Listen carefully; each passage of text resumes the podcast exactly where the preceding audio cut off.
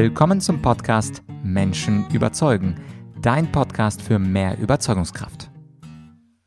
Mein Name ist Platjatschenko und diese heutige Interviewfolge möchte ich mit einer Frage starten. Kennst du das Wort Risikokompetenz? Also die Kompetenz mit Risiko umzugehen. Das ist ein Wort, was unter anderem die Forschung meines heutigen Interviewgastes ausmacht. Er heißt Professor Gerd Gigerenzer. Er ist Direktor Emeritus am Max-Planck-Institut für Bildungsforschung, Psychologe und beschäftigt sich mit dem Thema Risikokompetenz schon die letzten Jahrzehnte. Ich habe zufälligerweise auch ein Buch von ihm gelesen, noch als Student mit dem keine große Überraschung, Titel Risiko. Und seitdem bin ich Fan und es hat geklappt, dass ich ihn heute mal interviewen darf zum Thema Risikokompetenz, zu der Frage, ob wir Statistiken überhaupt lesen können und zu seiner ganz außergewöhnlichen These, nämlich dass Corona eine Chance ist zu lernen, wie wir mit Ungewissheit umgehen können und wie wir auch Statistiken besser lesen können. Das ist mal ein Thema, was sicherlich nicht alltäglich ist, aber er behauptet, dass die Risikokompetenz eine der wichtigsten Fähigkeiten ist in unserer ungewissen Welt. Ich will nicht zu viel spoilern und wünsche dir viel Spaß bei dem Interview und wenn du das Interview super, super gut findest, dann tu mir doch den Gefallen und teile es mit einem Freund, einer Freundin, mit dem oder der du schon mal über das Thema Risiko und Ungewissheit gesprochen hast oder äh, mit dem oder der du mal darüber sprechen möchtest. Denn gerade in Zeiten von Corona ist ja Risiko und Ungewissheit das A und O. Und damit umgehen zu können, dabei hilft der heutige Gast, Herr Professor Gigerenzer. Und jetzt viel Spaß beim heutigen Interview. Sind wir alle komplett risikoinkompetent? Können wir Statistiken lesen und haben wir im Verlauf der Corona-Krise uns durch irgendwelche Statistiken ein wenig ableiten lassen von der Wahrheit? Spannende Fragen, auf die mein heutiger Gast eine Antwort weiß. Er ist Psychologe und er ist Risikoforscher. Sein Name ist Professor Gigerenzer und ich freue mich sehr, dass er heute da ist, denn vor sechs Jahren habe ich dieses Buch von ihm gelesen, Risiko, ein fetter Schinken, den ich aber absolut empfehlen kann. Herr Gigerenzer, danke, dass Sie sich die Zeit genommen haben. Es ist mir eine Freude. Fangen wir gleich mal mit einer Aufgabe an, mit dem Sie auch hier in Ihrem Buch Risiko starten. Sie haben uns Leser gefragt, am Samstag regnet es mit einer Wahrscheinlichkeit von 50 Prozent.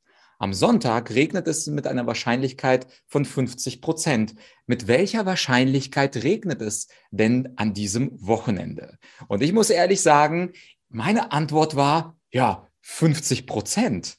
Und Sie belehren uns da eines Besseren. Wie kommt man denn auf die richtige Antwort bei diesem extrem einfachen Beispiel, bevor wir jetzt auf das komplizierte Corona-Thema kommen? Ja, ist ja nicht so schwierig. Ja? Also, äh, das heißt, was ist die Wahrscheinlichkeit, dass es entweder am Samstag oder am Sonntag regnet? Oder an beiden? Das können Sie sich vorstellen. Es gibt vier Möglichkeiten. Es regnet am Samstag und am Sonntag es regnet nicht am Samstag, aber doch am Sonntag und so weiter. Und an, in drei von diesen vier Fällen ist es so, dass es mindestens einmal regnet. Also 75 Prozent. Aber Sie sind nicht der Einzige, der das nicht hinkriegt. Zahlenblindheit hm, ist äh, unsere menschliche Kondition im 21. Jahrhundert. Und wir merken es nicht. Also die, äh, die uh, Royal Society of London, die Royal Statistical Society hat etwas getan, was man in Deutschland nie getan tun könnte, nämlich sie hat die MPs, also die Mitglieder des Parlaments, äh, eine ganz ähnliche Frage gestellt wie die, nämlich sie haben eine Münze und sie werfen zweimal. Was ist die Chance, dass sie zweimal Kopf haben. Na, jetzt sind sie dran. Jetzt haben sie ihre zweite Chance. Was meinen Sie? Ja, ich würde 0,5 mal 0,5 multiplizieren und hätte 0,25. Perfekt. Sehen Sie, man kann Zahlenblindheit loswerden, wenn man mitdenkt. Was meinen Sie jetzt? Welcher Prozentsatz von über 100 hm, Mitgliedern des britischen Parlaments hat äh, und das war vor wenigen Monaten die richtige Antwort gefunden, die Sie gerade gefunden haben. Also ich würde sagen, weniger als ein Viertel, so 20 Prozent vielleicht? Ja, so schlecht waren sie nicht, aber nur die Hälfte. Mhm. Okay. Und die andere Hälfte nicht. Ja, das ist so Zahlenblindheit. Nun, in diesen Beispielen macht es wenig aus. Aber wenn wir zu wichtigen Dingen kommen, wie Gesundheit oder Finanzen, dann kann Zahlenblindheit tödlich sein oder sie in den Bankrott führen. Ja, das fand ich auch schön, dass Sie so einsteigen. Und als ich mir dann so einen Entscheidungsbaum auch aufgezeichnet habe, noch früher aus Statistik 12. Klasse, dann bin ich auch auf diese Lösung gekommen, dass quasi es diese vier Möglichkeiten gibt. Also der Möglichkeit, dass es am Samstag regnet und nicht am Sonntag, mhm. dass am, Son äh, am, am, Samstag und umgekehrt. Und dann kommen eben ja. drei Punkte zustande, wo es eben ähm, regnet und nur ein Fall, wo es mhm. Samstag und Sonntag nicht regnet. Also 0,5 mal 0,5 sozusagen. Aber das habe ich dann raus rausgefunden, nachdem ich nachgedacht habe, mhm. wo ich wirklich gechallenged war von Ihrem Buch. Also danke nochmal dafür. Jetzt haben wir es bei der Corona-Krise natürlich ständig mit irgendwelchen Zahlen zu tun. Und ich habe sogar die Befürchtung, dass wir äh, mit den falschen Zahlen zu tun haben, weil beispielsweise ja die sogenannten Inzidenzzahlen jeden Tag, auch nach zwei Jahren, wir führen das Interview jetzt im April ja. 22, auch nach zwei Jahren sind die Inzidenzzahlen die entscheidenden. Und ich habe das Gefühl, das ist jetzt nicht die Maßzahl, nach der unsere Politik und äh, die ganzen Corona-Maßnahmen ausgerichtet werden sollen. Was halten Sie von der Berichterstattung und von den Statistiken, die wir jeden Abend in der Tagesschau sehen? Ja, also das Bemerkenswerte an Corona ist, dass uns nicht Bilderangst machen oder Hoffnung machen, sondern Zahlen. Gehen die Inzidenzen nach oben, hm, wird man ängstlich. Gehen sie nach unten, dann denkt man, wunderbar, jetzt wird alles bald vorbei sein. Also, zum ersten Mal, Inzidenzraten an sich sind völlig irrelevant. Denn wenn wir eine Form von Coronavirus haben, der weder tödlich ist noch ernsthafte Krankheiten verursacht, dann macht die Inzidenz herzlich weniger aus. Also man muss hier immer Dinge zusammen sehen. Und das ist nicht geglückt. Denn die meisten Menschen und auch die Medien schauen auf eine Zahl und äh, nicht auf nichts anderes.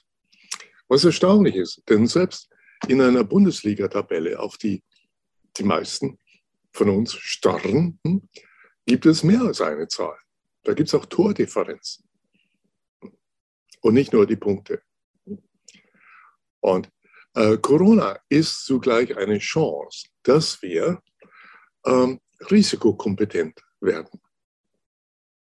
Und dass wir jetzt nicht einfach hoffen, das ist bald vorbei und dann wollen wir es vergessen, sondern dass wir daraus lernen und uns überlegen, wie haben wir denn selbst, vor was haben wir uns gefürchtet, auf was haben wir geschaut, haben wir uns einfach mittreiben lassen oder waren wir einfach nur dagegen? Und wie viel Zeit haben wir wirklich darauf verwendet, mitzudenken, statt einfach eine Meinung zu haben oder gar keine? Also ist eine Chance, wirklich äh, das Leben auch selber in die Hand zu nehmen. Und das sollte man nicht verpassen. Wir haben es früher immer wieder verpasst. Denken Sie an die anderen Krisen. Also, wo fangen wir an? Ja. Äh, Vogelgrippe, Schweinegrippe, SARS, Ebola. Es lief, oder Finanzkrise, es lief, lief alles ähnlich. Einige waren äh, ernsthaft, wie Finanzkrise, andere hat man kaum gespürt, wie Vogelgrippe. Aber die Medien haben erstmal äh, großen Tamtam -Tam gemacht und darauf fokussiert. Und man hat dann, wie bei Schweinegrippe, die, die äh, zum Teil auch Schulen geschlossen und die Toten gezeigt. Und als es vorbei war, hat man sich über das Nächste geängstigt.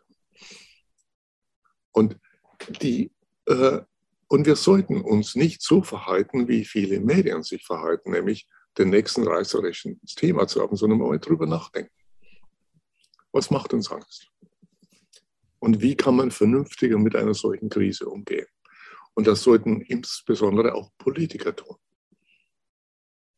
Ja, macht absolut Sinn. Ich habe äh, mir überlegt, auch relativ zu Anfang der Corona-Krise, welche Zahlen denn eigentlich wichtig wären. Also bei der Bundesliga-Tabelle, da finde ich Ihr Beispiel so schön, ist ja die Tordifferenz nicht das Erste, worauf jeder Fußballfan schaut. Das wird vielleicht später ganz zum Schluss im Abstiegskampf relevant werden. Aber grundsätzlich achtet man jetzt nicht auf die Tordifferenz, sondern auf die Punkte, die ein Team hat.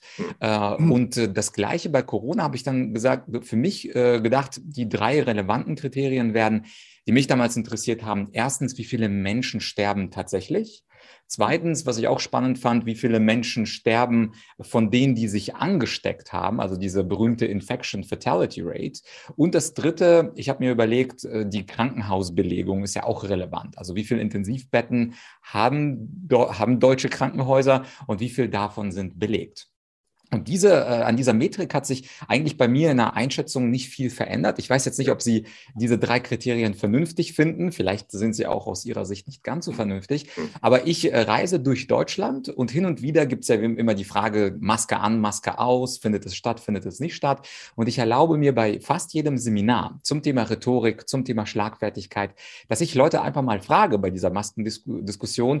Erstens, äh, wissen Sie, wie viele Leute zum Beispiel nach einem Jahr gestorben sind? Sind oder wissen Sie, wie viele insgesamt in Deutschland an mhm. Corona gestorben sind? Zweitens, wie ist dann eigentlich die Infektionssterblichkeitsrate? Äh, äh Und drittens, wie viele Intensivbetten sind denn eigentlich belegt?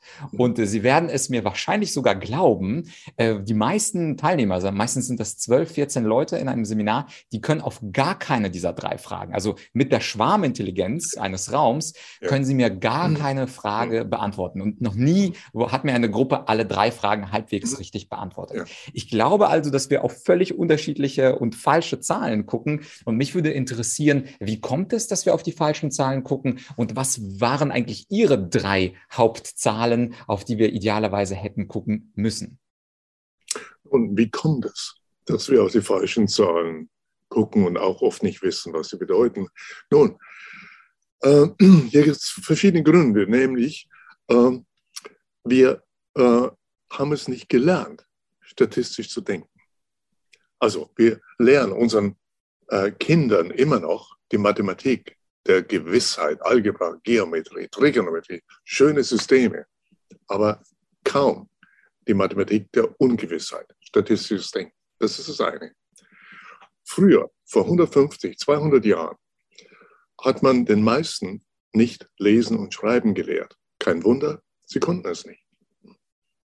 Man dachte damals, dass es gut genug sei, wenn die Bildungsschicht lesen und schreiben kann und den anderen sagt, was in der Bibel steht und wie sie sich verhalten sollen.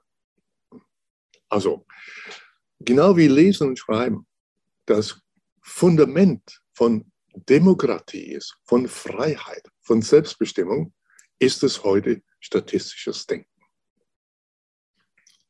Und äh, das heißt, wir müssen anfangen, selber mitzudenken. Das Interessante ist ja, dass äh, Umgang mit Risiken und Ungewissheit, um was es hier geht, hm, äh, dass so wenig Menschen da Lust verspüren, dahinter zu sehen, wie man selber reingelegt wird oder mit so einfachen Beispiel wie 50 Prozent Wahrscheinlichkeit von Regen. Und, äh, und ich finde das spannend äh, zu sehen, wie, äh, wie man versucht, ja, mich und andere zu manipulieren mit bestimmten Zahlen und Angst zu machen. Und auch wichtig, damit man sich dagegen auch wehren kann. Jetzt zu Ihrer anderen Frage. Was sind wichtige Zahlen bei Corona? Also was mir von Anfang an äh, als ganz wichtig erschien, ist das Alter der mit Corona Verstorbenen. Die italienischen Gesundheitsbehörden waren die ersten, die das publiziert haben. Und in Italien hat man, wurde man auch schwer getroffen. Und äh, Ende 2020 haben sie für ungefähr die ersten 40, 50.000 Toten in Italien äh, die Zahlen publiziert. Und wenn Sie sich das angeschaut haben, dann sehen Sie, dass der Median, also der Durchschnitt, der angibt, dass 50 Prozent der Menschen sind älter, die gestorben sind, und 50 weniger, bei über 80 Jahren lag. Und es gab kaum jemanden, der unter 50 war. Also, erstes Ergebnis. Es trifft schwer ältere Menschen. Und es trifft so gut wie keine oder ganz selten junge Menschen. Zweites Ergebnis, unter denen, die an Corona starben oder genau mit Corona starben, egal wie alt sie waren, hatten fast alle andere Krankheiten und zum Teil schwere Krankheiten, wie zum Beispiel Herzinfarkt, Krebs, äh, Gehirnschlag. Und äh, das bedeutet wieder, dass wer hier wirklich gefährdet ist, sind ältere Menschen und jene, die auch noch andere schwere Erkrankungen haben. Und das hat auch dazu geholfen, dass die, äh, am Anfang hat man davon gesprochen, Menschen, die an Corona sterben. Und als man realisiert hat, dass so viele andere schwere Krankheiten haben. Oder auch nicht wegen Corona ins Krankenhaus kommen, sondern wegen einer anderen Krankheit, einer schweren ins Krankenhaus kamen, dass man besser davon spricht, äh, von Menschen, die mit Corona gestorben sind, weil man ja nicht weiß, was die entscheidende Ursache ist und vor allen Dingen in vielen Fällen gibt es keine einzelne Ursache, sondern da kommen verschiedene Dinge zusammen. Also das sind so Beispiele, die am Anfang geholfen hätten, das klarer zu kommunizieren. Man hat das oft nicht klar kommuniziert und die Folge wäre auch gewesen, eine politische, dass man wirklich äh, die Älteren schützt und zum Beispiel beim Schließen von Schulen sich zurückhält. Und äh, junge Menschen nicht dem aussetzt, was sie äh, überhaupt nicht brauchen, nämlich, dass sie kaum Kontakt zu ihren Freunden haben. Und auch, ja, nicht lernen. Ja, das ist auf jeden Fall auch aus meiner Sicht sehr bedauernswert, dass der Blick auf die Inzidenzzahlen und die Panikmache, die daraus entsteht, leider fast zwei Jahre angehalten hat. Man weiß auch nicht, ob es wirklich vorbei ist damit. Ich fand es auch sehr sympathisch, dass Sie das erste Kapitel äh, mit der Frage starten, sind Menschen dumm? Und das ist natürlich äh, provokativ von Ihnen gemeint. Und gleichzeitig äh, haben Sie auch ein schönes Zitat von äh, Ralph Waldo Emerson, Wissen ist das beste Mittel gegen die Furcht. Also wenn man Dinge weiß, wenn man beispielsweise jetzt als 37-Jähriger wie ich äh, jetzt weiß, dass äh, vor allem das Thema alte Menschen davon sehr betroffen sind und das Thema Vorerkrankungen, dann braucht man ja jetzt als gesunder 20, 30, 40-Jähriger nicht äh, groß in Panik verfallen und schon gar nicht, wenn man dann weiß, dass es kaum bis gar keine äh, Todesfälle unter 18-Jährigen gibt. Mhm. Und jetzt ist natürlich aber trotzdem die Frage, Herr Gigerenzer, wie können wir uns dieses Wissen denn aneignen? Weil, wie Sie richtig festgestellt haben, für, für die Leute, die jetzt 20, 30, 40 sind und raus aus der Schule, ist es ja quasi zu spät, nochmal in Matheunterricht zu gehen und sich Statistik ähm, anzuhören. Aber es kommt ja sicherlich eine nächste Krise, beziehungsweise es ja. läuft diese Krise vielleicht auch unendlich weiter. Wie können wir uns dann weiterbilden? Zum Beispiel beim Thema Corona, bleiben wir dabei. Mhm. Woher weiß ich ja. denn, auf welche Zahlen ich gucke? Weil wir haben gesagt, Inzidenz ist sinnlos. Gleichzeitig habe ich meine Infektionssterblichkeitsrate genannt und Sie haben Ihr Kriterium der Altersabhängigkeit und dieser Altersrisikostreuung genannt. Woher weiß ich denn, was die richtige Zahl ist? Vor allem, wenn ich nicht Ihre Handynummer habe und Sie nicht mal eben kurz anrufen kann. Also, ich glaube, dass hier ein bisschen Nachdenken hilft. Und das ist vielleicht die erste Lehre. Ich habe den Eindruck, wir leben in einer Gesellschaft, wo immer weniger Menschen Zeit nehmen, und nachdenken, sondern man tut immer irgendetwas, um sich abzulenken. Also, die, äh, wenn es darum geht, so wie kann man verhindern, dass Menschen mit schweren Erkrankungen in der Intensivstation ums Leben kämpfen oder gar nicht sterben. Dann äh, ist natürlich die erste Frage, ja, wer ist denn da wirklich gefährdet? Und es ist ja kaum irgendein Virus, der gleichmäßig alle Altersgruppen. Also sind es, und hier ist die Antwort in diesem Fall ganz klar, äh, dann äh, sind es Männer oder Frauen. Das war also nicht so. Da gab es auch Unterschiede, ja? aber nicht so groß. Und äh, Inzidenzraten sind ja nur dann wichtig, wenn zugleich es diese Schäden gibt. Dann sind sie schon relevant. Und äh, schauen Sie, es ist wahrscheinlich, und das sage ich jetzt hier am Anfang April, dass die Corona wird uns äh, nicht verlassen.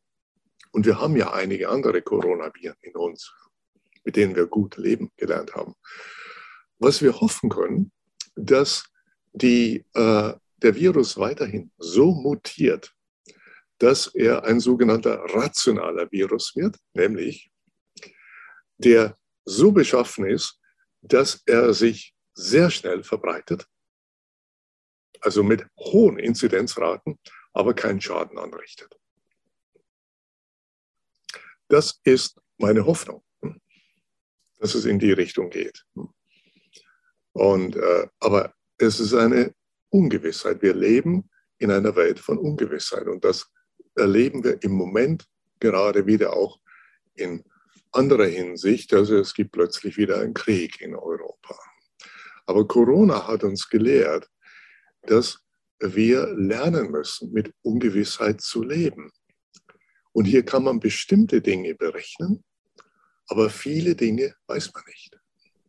Dennoch äh, äh, gibt es genügend, äh, ja, genügend Gelegenheit, ein bisschen nachzudenken und nicht in Verschwörungstheorien zu verfallen. Also eine der Grundprinzipien von dem, was ich Risikokompetenz nenne, ist, vielleicht das Allerfundamentalste ist, es gibt keine Gewissheit. Also Gewissheit ist eine Illusion. Benjamin Franklin hat einmal gesagt, im Leben ist nichts sicher außer dem Tod und die Steuern. Und wir wissen heute, dass die Steuern auch nicht so sicher sind für einige unter uns. Und äh, das heißt nun, äh, für die Kommunikation zu Krisenzeiten. Man soll, man soll nicht Begriffe verwenden wie gewiss, äh, sicher, hm? sondern man soll die Risiken mitteilen. Und wenn man sie quantifizieren kann, umso besser.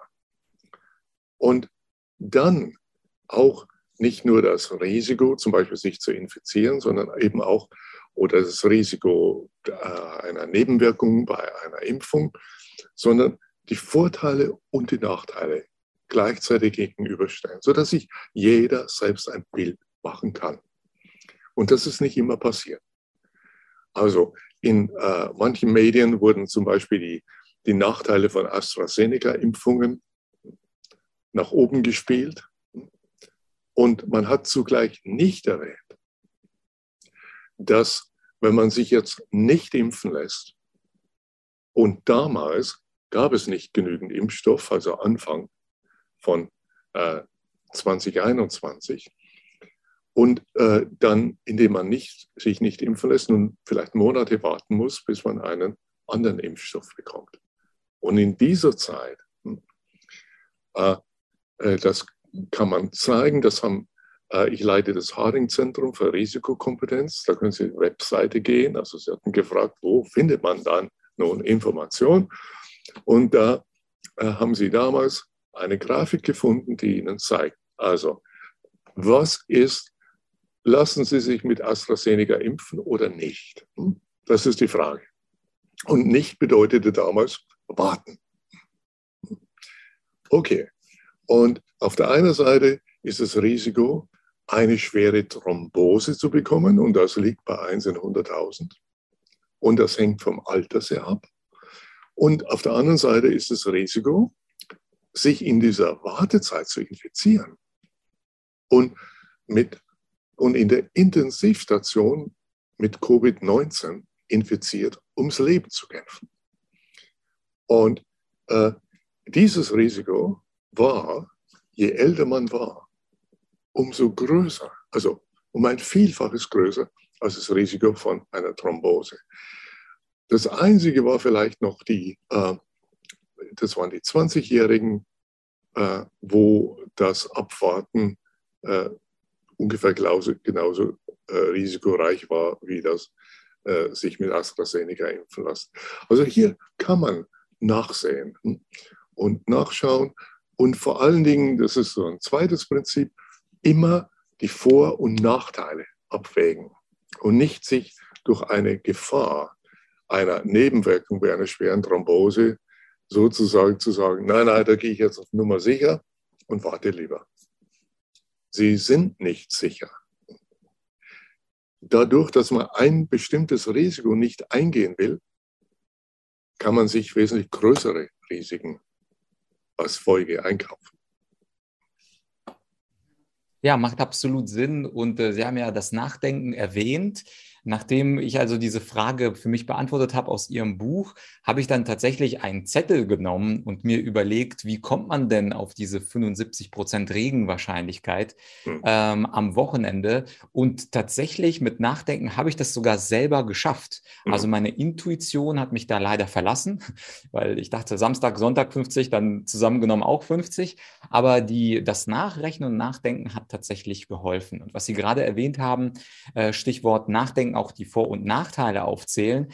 Das ist auch etwas, was Sie im Buch schreiben, und zwar ein ganz großer Denker, der das, glaube ich, seiner Enkelin oder irgendeiner ähm, anderen Familienperson gesagt hatte, dass man einfach die Vor- und Nachteile nebeneinander setzt und diese Vor- und Nachteile gewichtet für sich mhm. und auch mit einer bestimmten Wahrscheinlichkeit sozusagen ja. multipliziert und guckt, welche Zahl ist dann größer, also die Vorteile äh, aufsummiert oder die Nachteile aufsummiert.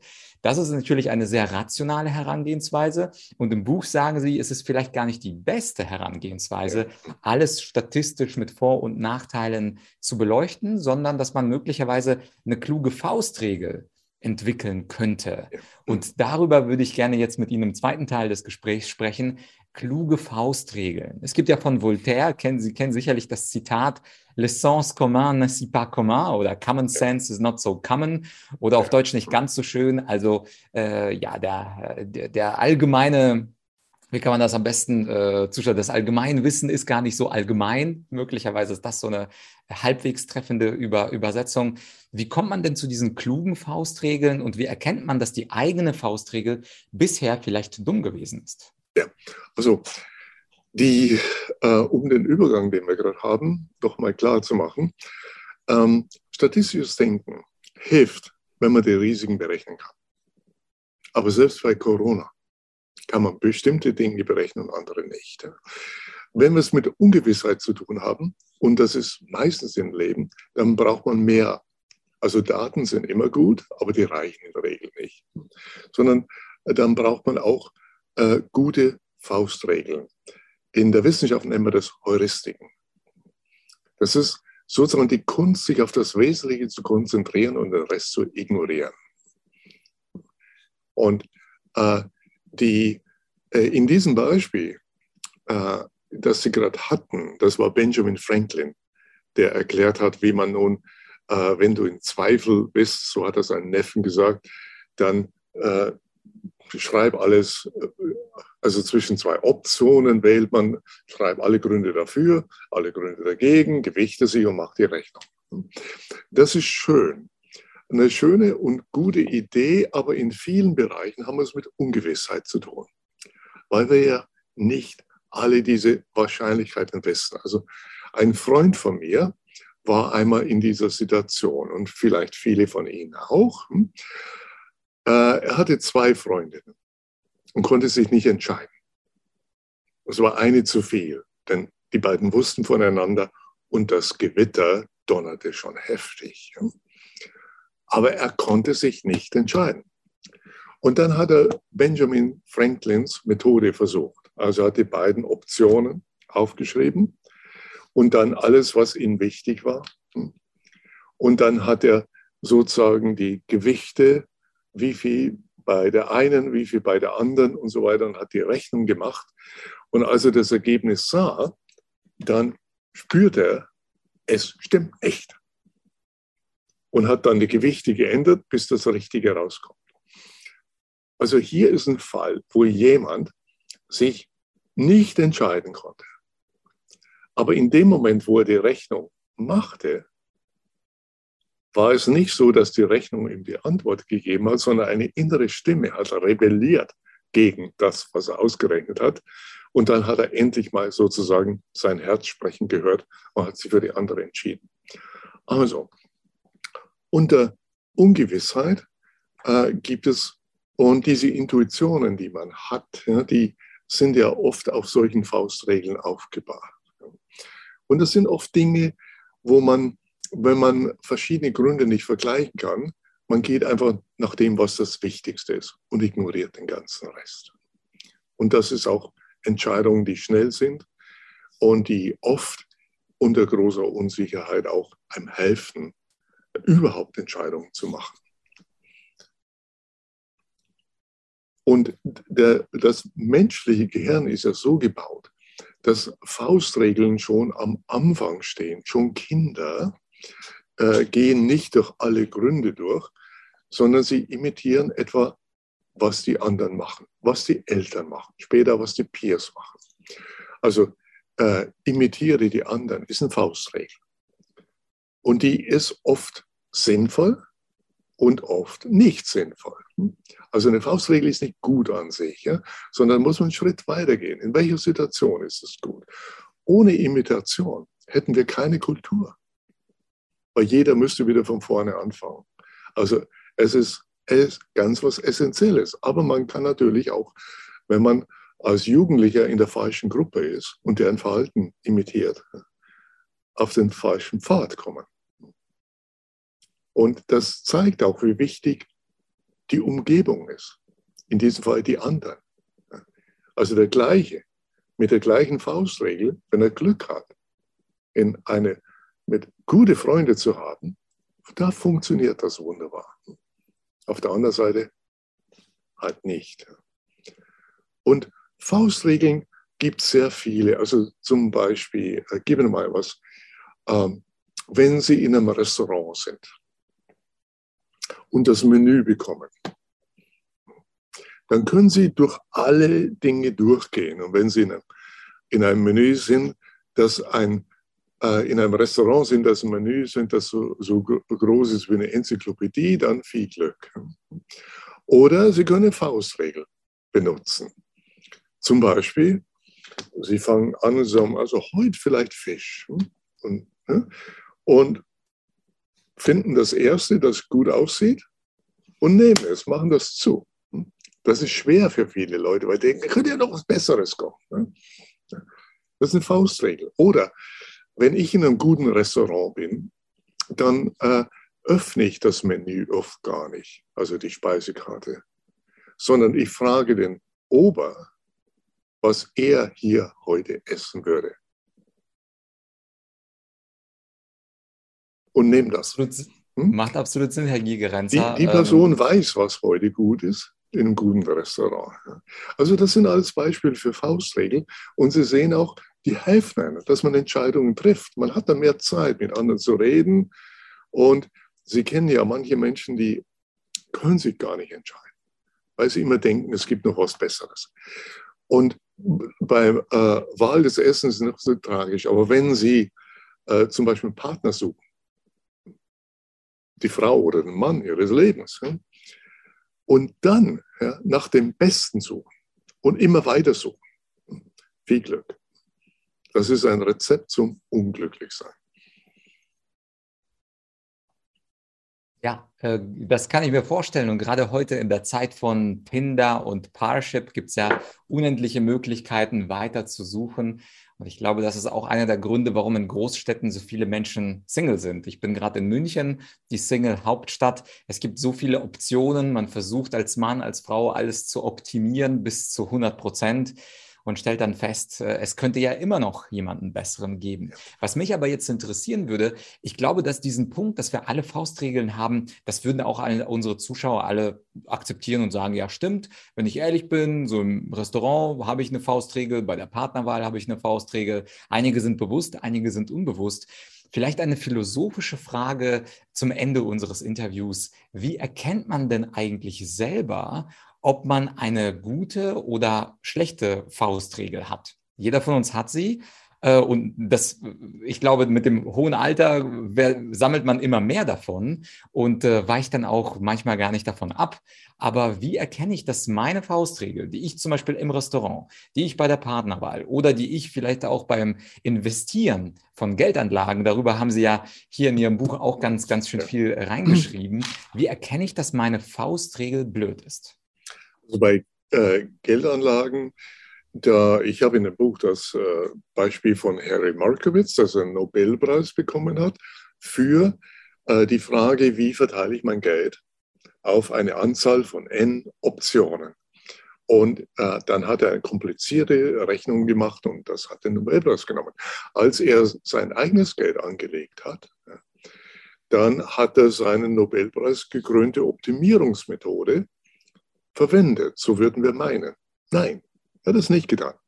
Er hat eine einfache Faustregel angewendet, nämlich verteile dein Geld gleich auf die Optionen. Wenn Sie zwei haben, dann machen Sie 50-50. Wenn drei, ein Drittel, ein Drittel, ein Drittel. Da braucht man nicht viel rechnen.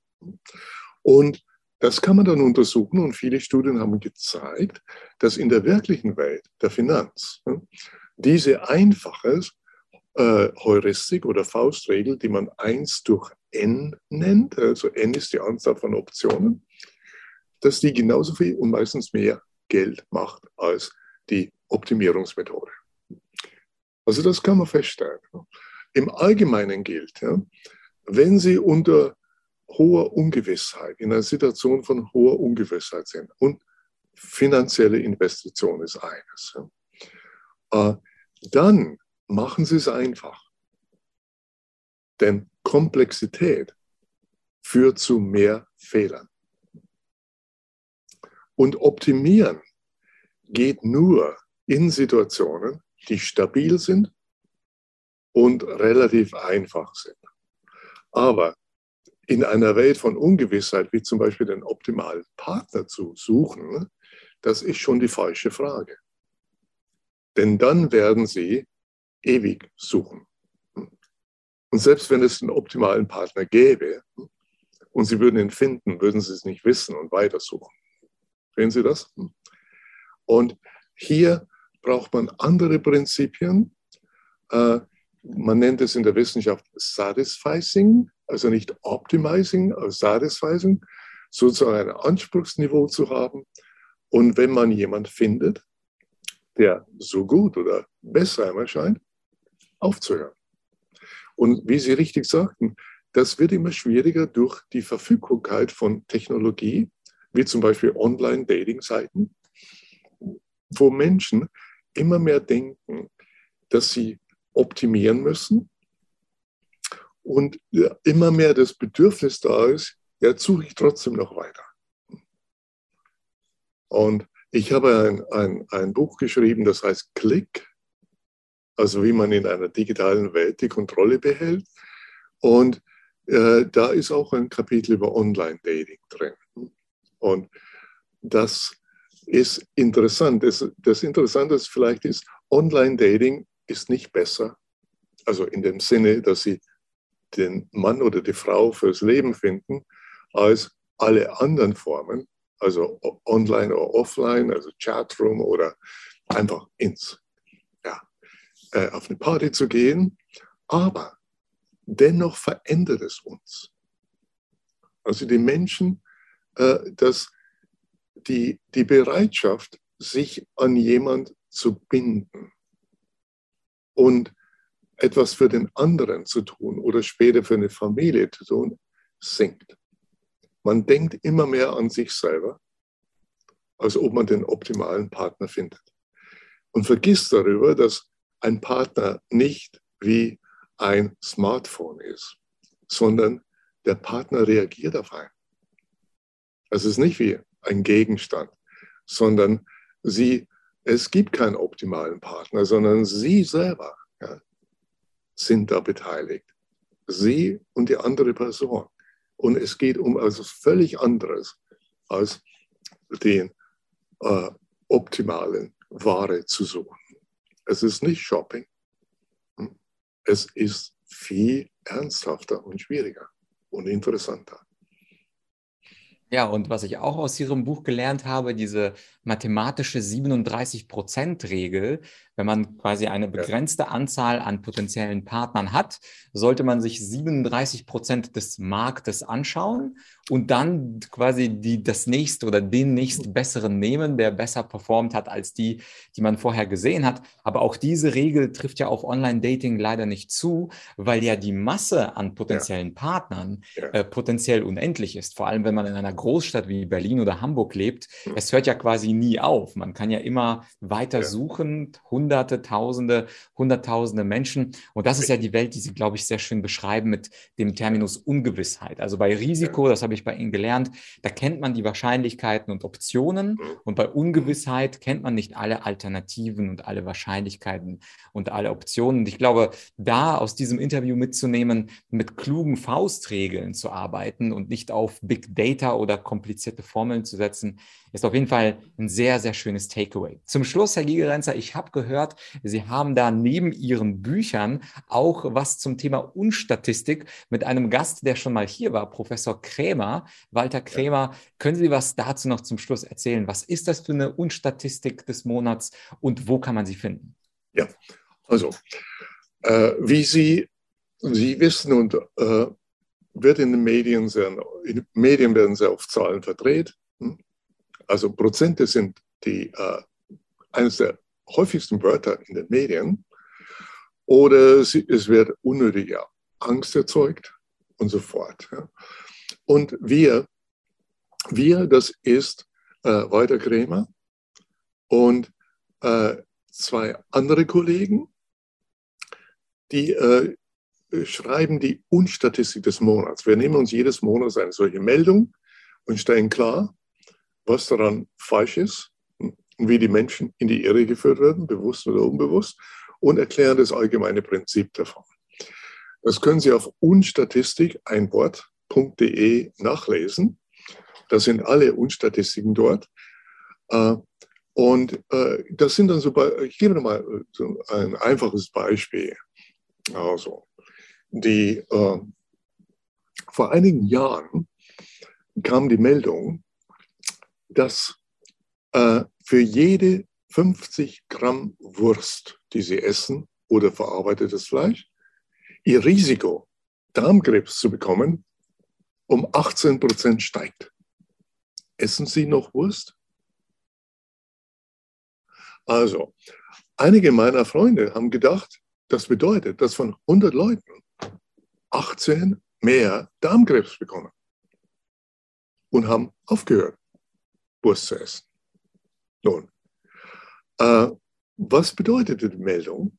Nun, die Studie, auf der der beruht, hatte gezeigt, dass Männer, die keinerlei verarbeitetes, also Männer oder Frauen, die keinerlei verarbeitetes Fleisch essen, ein lebenslanges Risiko von Darmkrebs hat, das bei 5% liegt. Und für diejenigen, die täglich 50 Gramm Wurst oder verarbeitetes Fleisch essen, stieg es von 5% auf 5,9%. Nun die Nachricht, dass Menschen, die täglich 50 Gramm Wurst essen, haben ein 0,9 Prozent erhöhtes Risiko von Darmkrebs. Damit kann man keine große Aufregung erzeugen. Also berichtet man nicht das absolute Risiko, also von 5 auf 5,9, sondern das relative Risiko, also genau den relativen Risikoanstieg. Und von 5 auf 5,9 sind 18 Prozent mehr. Und das wirkt. Hm? Und die Leute haben schon Angst und man bekommt, das Ganze geht in die Schlagzeile. Und das hat nicht nur die Medien gemacht, sondern selbst die entsprechende Organisation in der Weltgesundheitsorganisation, die das gemacht hat. Also genauso ist es, wenn Sie hören, ähm, Haiangriffe, so stand es in Focus Online einmal, sind um 100% gestiegen, und zwar tödliche Haiangriffe. Jetzt sind sie gerade äh, im Mittelmeer und lassen sie ihre Kinder noch schwimmen, gehen sie selber noch surfen. Boah, 100% das ist doch sicher, oder? Und was wirklich die absoluten Zahlen waren, im Jahr zuvor gab es weltweit sechs tödliche Haiangriffe und in diesem Jahr waren es zwölf. Hm? Also die Lehre daraus, verlangen Sie immer absolute Zahlen.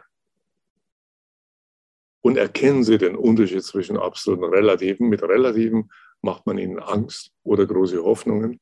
Hm? Und wenn Sie die absoluten Zahlen sehen, dann können Sie sich entspannt zurücklehnen und sich über die wirklichen Dinge ängstigen, über die Sie sich ängstigen sollten.